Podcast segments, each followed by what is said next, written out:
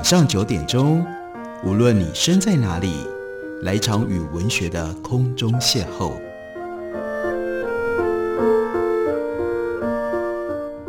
杨照谈书，邀您一同遨游文学世界，认识古今中外的经典之作。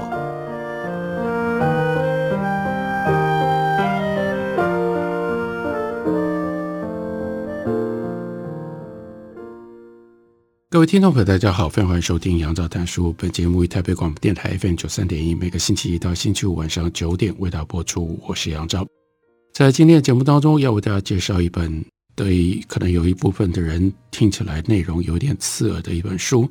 这是一本科普的书，但是呢，它的主题是关于运动。看书名也就知道，这个作者他的科普的方向跟我们解释的是什么。书名叫做《天生不爱动》。副标题是“自然史和演化如何破除现代人关于运动与健康的十二个迷思”。那这本书的作者呢是 Daniel Lieberman。Daniel Lieberman 呢，他是哈佛大学的教授，在哈佛教的是人类演化生物学。他也是主持哈佛骨骼生物学的实验室，曾经在 Science、Nature 等这些热门的科学杂志发表多篇关于跑步的学术文章。那他从演化学探出运动的这个主题，他对于这样的一个态度，他表明的蛮清楚的。在序言里面，他就讲了，二零一七年六月刚开始写这本书的时候，他说：“我飞到了肯亚，非洲，买了一部跑步机，放上休旅车，送到一个偏远的地方去。这个偏远的地方呢，大家都没去过，叫做 Penja，位于肯亚的西部。”那是一个什么样的地方？它的海拔超过两千公尺。这个 Penja 位于青翠的地区，有起伏的山丘，还有山谷当中，随处可见的庞大花岗岩露头，四处可以看到小片的田地和简陋的家园。通常是用泥巴再加上部分的粪便建造出单房小屋，屋顶呢则是茅草跟铁皮，是一个。相对在人文上面蛮荒的地方，Penja 自然景色很美，可是呢，就算以肯雅的标准来看，很穷啊，而且呢，地处偏远，从最近的城市开车过去，距离是八十公里，可是呢，不是你以为的高速公路一个小时可以到，却要花一整天的时间，开车去都要一整天哦，而且呢，越靠近 Penja，这个呢，路就越来越难开。天气好的时候呢，这段路程是沿着陡峭蜿蜒的泥土路行进，不时要横越散落的大石头和其他障碍的溪谷。下雨的时候呢，那个路就变直了，几乎看不到路，变成陡峭粘稠的火山泥沙流。这个路很可怕。不过近十年来，Daniel Lieberman 他每一年都跟学生还有肯雅的同事们。进行这趟旅程干嘛呢？要去研究人类的身体如何随着世界迅速的现代化而产生变化。所以为什么要去到这里？就是为了要对比在现代化之前的人的身体，跟现代化之后到底带来一些什么样的重要的变化。那 Panja 这里的人是农耕农民，一代一代的生活方式跟过去的祖先没有太多的差别，在这里。没有柏油路面，没有电，也没有自来水。Penja 人大部分没有能力购买鞋子、床垫、药品、椅子，还有很多在我们一般现代生活里面视之为理所当然的东西。看到他们不依靠机械辅助，努力工作，维持生存跟改善他们的生活，尤其是努力照顾自己的小孩，真的会让人感动。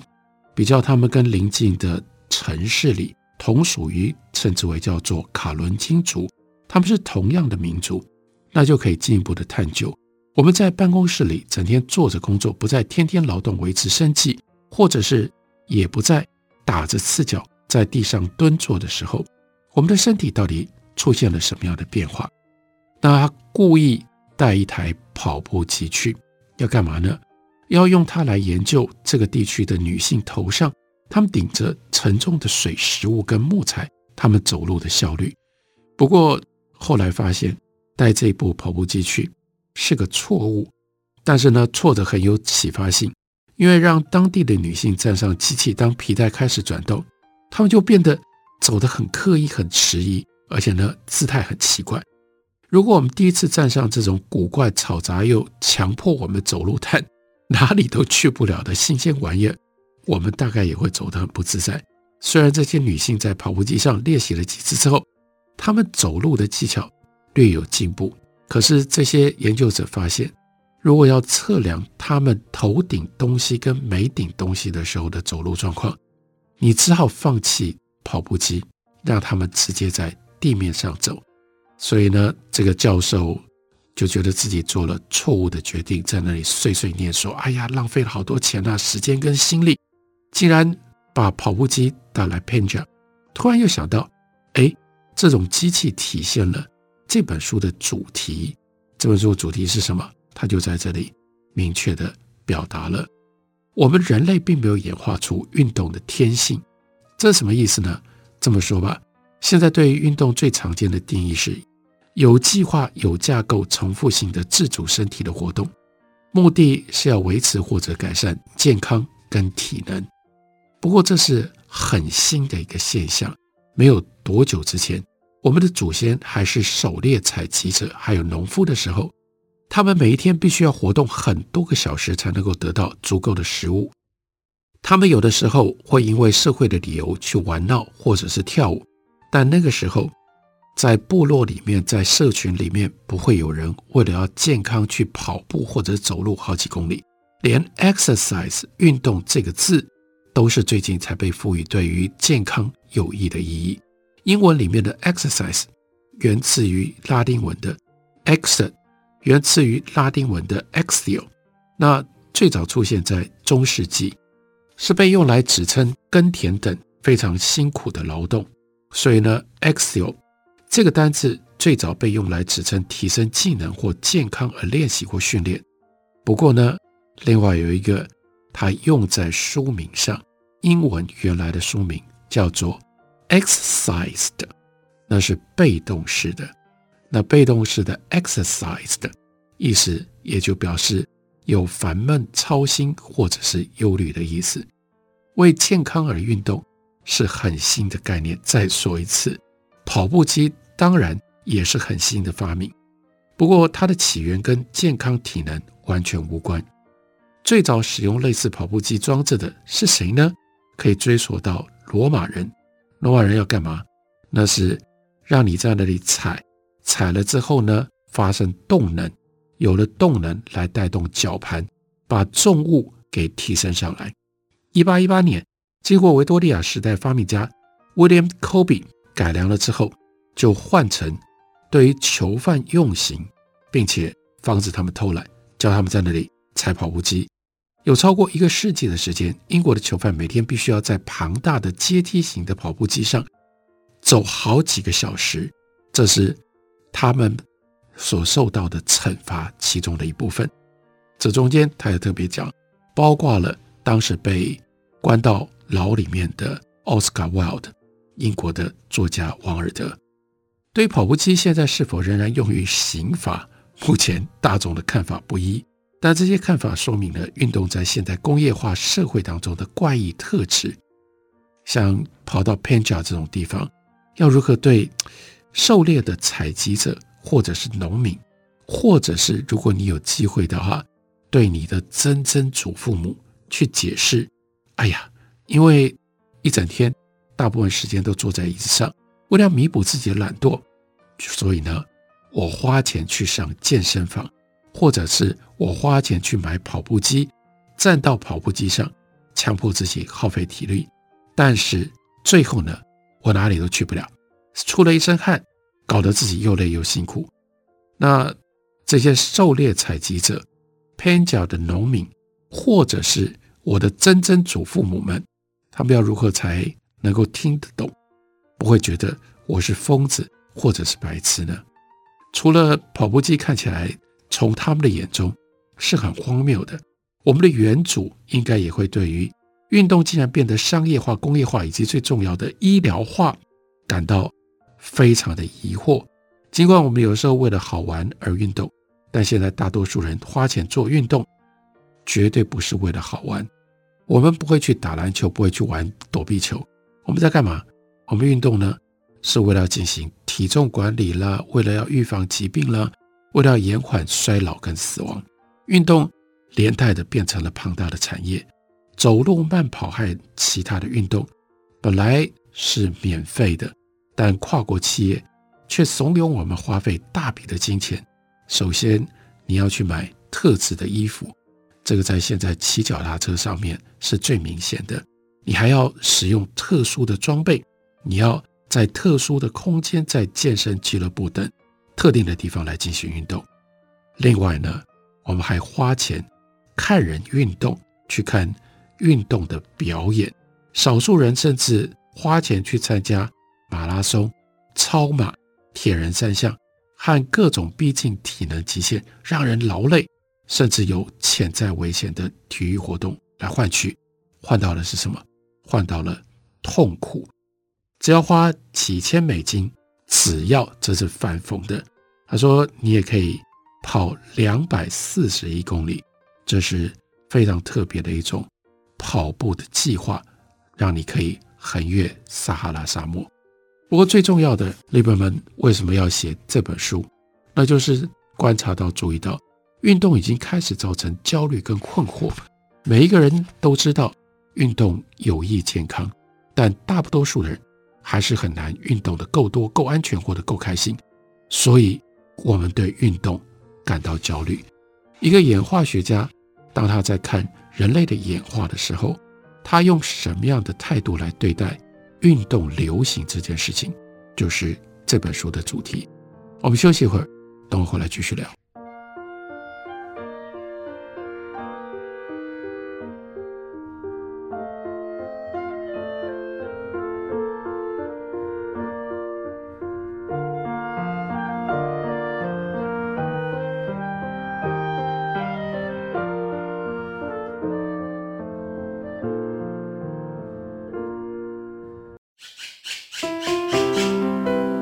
家好，我是刘克襄。亲近自己的城市，找回城市的温暖。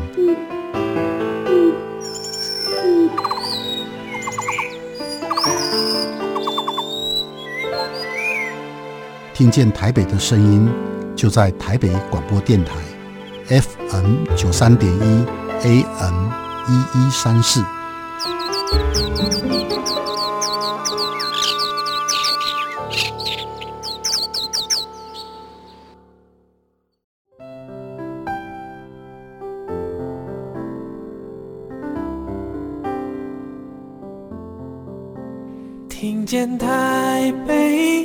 声音，拥有颗热情的心，有爱与梦想的电台，台北广播 FM 九三点一。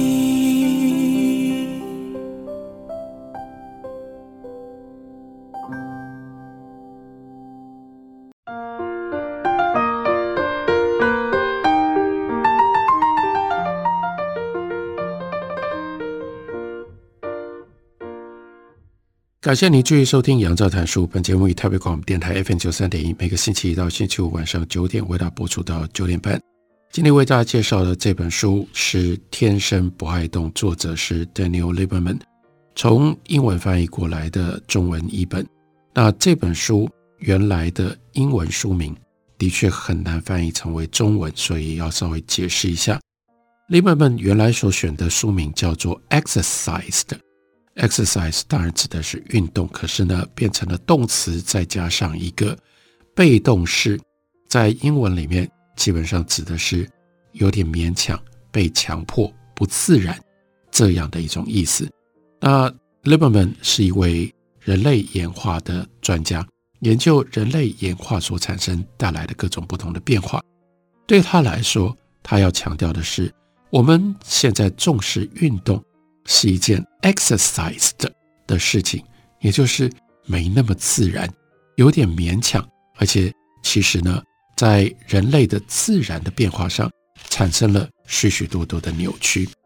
中文本告诉我们，书里面会给我们自然史和演化如何破除现代人关于运动跟健康的十二个迷思，所以我可以快速的跟听众朋友们介绍一下这十二个迷思，看你会不会感觉到有兴趣。你心里面有任何的这样的迷思吗？第一个迷思是人类演化出运动的天性，或者是用更简单的话来说的话，人有运动的本能、运动的天性，这是他要举出的第一个迷思。第二个迷思呢是懒惰不符合自然。第三个迷思是久坐一直坐着当 couch potato，一直赖在沙发上是不健康的事情。第四个迷思是人类每天需要八个小时的睡眠。第五个迷思是正常人无法兼具速度跟耐力。第六个迷思是我们在演化的影响下会变得非常的强壮。第七个迷思是运动竞技等于运动。第八个迷思是 sports 运动竞技等于 exercise 等于在中文里面也叫做运动。第九个迷思是走路没有办法减重。跑步会伤膝盖。第十个迷思是年纪大的时候活动量减少是正常的。第十一，Just do it，这是 Nike 的宣传词，但是太流行了，很多人都喜欢。讲到运动，Just do it，Just do it 就一定会有用，这是第十一个迷思。最后一个迷思是世界上有最佳的运动剂量跟种类，所以这整本书就是针对这些我们。信以为真，认为是对的观念，从人类演化学的角度，他要告诉我们，恐怕不是这么一回事。例如说，他就告诉我们，简单说来，演化让我们尽可能不活动；更精确地说，人体投入身体活动等非繁殖机能的能量只会刚刚好，而不会过多。请注意，用的是“尽可能”三个字，因为如果完全不动，显然就不可能活下去，或者是能够繁衍后代了。狩猎采集者他们小的时候必须玩乐来学习运动技巧，来提升肌肉的力量，并且增加耐力。但是长大了之后别无选择，他们就必须要寻找食物、处理杂事、求偶以及避免丧命。此外，大概还需要和想要参与舞蹈等重要的社会的仪式。但人活着，尤其是在那样一种。原始的环境情境底下，你能够取得的能量资源通常是有限的。在这种状况底下，没有必要的身体活动就会排挤掉、用掉应该要花费在生存跟繁殖上的能量。所以，明智的成年狩猎采集者，他不会浪费五百大卡来踢球，或者是让自己去跑八公里。取舍观点可以用来解释。饥饿自愿受测者，他们的身体为了生存，就采取了必要的折中的方案。他们虽然不得不做一点运动，但他们会避免不必要的身体活动，来降低维持身体运作所需要的能量。同时呢，这个时候是生不出小孩的，他们会完全放弃繁殖的欲望。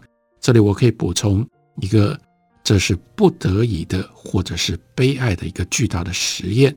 在中国大陆，从一九五七年大概到一九六一年，因为当时遇到了大跃进所产生的三年饥荒，在那个时期，整个中国的出生率急剧的下降，在那几年当中，没有生出多少的小孩，也就是在没有足够的能量能源可以提供供应的情况底下，人会集体的。放弃繁殖的欲望，这是一个非常明确的一个例证。还好，这些取舍都是面对短暂特殊危机的时候暂时的反应。饥饿在农业前社会当中同样很少见，因为狩猎采集者他们的生活范围很大，他们的族群人数却不多，所以他们不需要依赖可能会欠收的作物。如果状况不好，他们就搬走，迁到别的地方去寻找食物。几十年来的研究已经指出，狩猎采集者通常能够避免饥饿，他们整年维持大约相同的体重。不过，这不表示狩猎采集者不会碰到状况不好的时候，他们会抱怨肚子饿，但狩猎采集者求生的方式，也就是千万不要傻傻的把宝贵的热量浪费在不必要的活动上。所以，如果你听到这里，你现在坐在椅子上，或者是你靠在床头上，你正在愧疚说：“哎呀，我好懒哦，我现在就只是听广播，什么事都没做。”你可以放松一点，因为不活动的状态就是我们合理分配宝贵热量的，在我们的人类天性当中的基本的策略。除了年轻好玩或者其他社会的理由，逃避非必要的身体活动，这是人类几百万代这么多的 generations 我们的务实适应的行为。事实上，和其他哺乳类动物相比，人类反而演化出特别不爱运动的一种天性。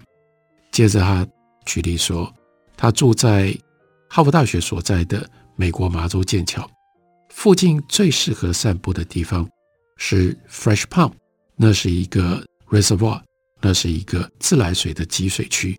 在这个宁静的地方，周围是森林，环绕着一条三公里长的步道，居民整年。都可以在那里散步、跑步、骑单车。如果行为够乖的狗，在那里可以不用带皮带。所以呢，他跟他太太就会定时带着他们家的狗 Echo 到 Fresh Pond 旁边去散步。Echo 很喜欢这里，你只要把它的皮带解开了，它就会用最快的速度飞冲出去，沉浸在自由当中，尽情地享受它的速度，还有跑步的时候的那种轻快感。不过呢，这对夫妻主人常常让他们家的狗失望，因为呢，主人不想要走那么快，不想要跑，只会用闲散的步调慢慢走在他的后面，以至于狗呢就必须要来回跑步。到后来，这只狗 Echo 它就开始觉得累了。等到三公里绕了 Fresh Pond 一圈，这个时候狗呢就反而落到了人的后面，精疲力尽。因为它跑太久了，跑了太远的距离了。这个时候，狗准备要回家，好好去睡一下了。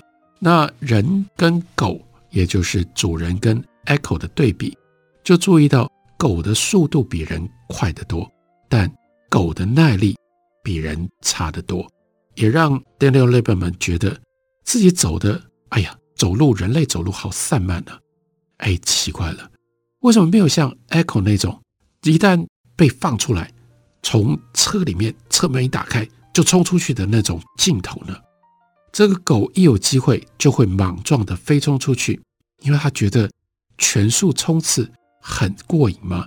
它没有那种保留能量的远见吗？还是它需要释放压抑已久的能量呢？这三个解释可能都对，但狗和人在那个过程当中绕着这个 Fresh Pond 不一样的方式，就其实告诉我们。人是一种什么样的动物？凸显出人对于花费热量比较谨慎。从来没有看过大人在 Fresh Pond 停车场一跳下车子就全速往前冲，一直到喘不过气为止。另外呢，待在家里放松的人也远比出门运动人要多得多。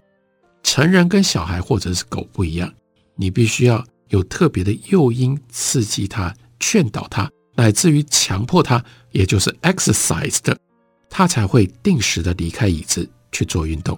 不爱运动的人经常被视为是懒惰，但不爱运动其实很正常，因为避免浪费宝贵的能量在运动上是很合理的。